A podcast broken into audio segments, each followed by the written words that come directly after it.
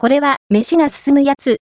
ファミマのコテッチャンコク味噌味は、おこげの香ばしさが絶妙ファミリーマートで販売されている、焼いてる。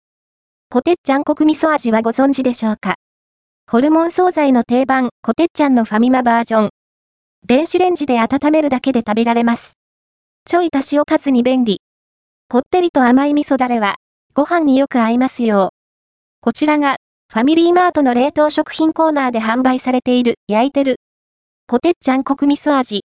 内容量 100g で、お値段は308円、税込み。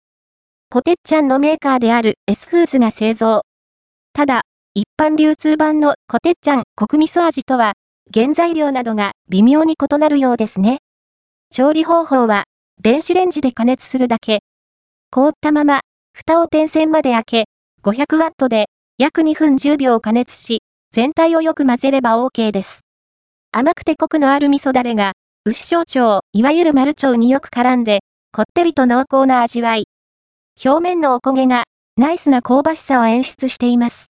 もつは、内側のとろっとした油が素敵。ただ、外側はやや硬く、噛み切りにくいかも。1パック 100g は、1人前として、ちょうど良いボリューム、飽きる前に食べきれる。お酒のおつまみとしても楽しめますね。ご飯に乗せて、丼にしてみました。ビジュアル的には、上級者向け一人飯という感じ。この味噌だれは、白飯の味付けとしても最高ですよ。カロリーもチェックしておきましょう。焼いてる。ポテッチャンコク味噌味は 100g あたり 243kcal、タンパク質 10.9g、脂質 19.3g、炭水化物 7.1g、糖質 5.8g、食物繊維 1.3g、食塩相当量 2.0g です。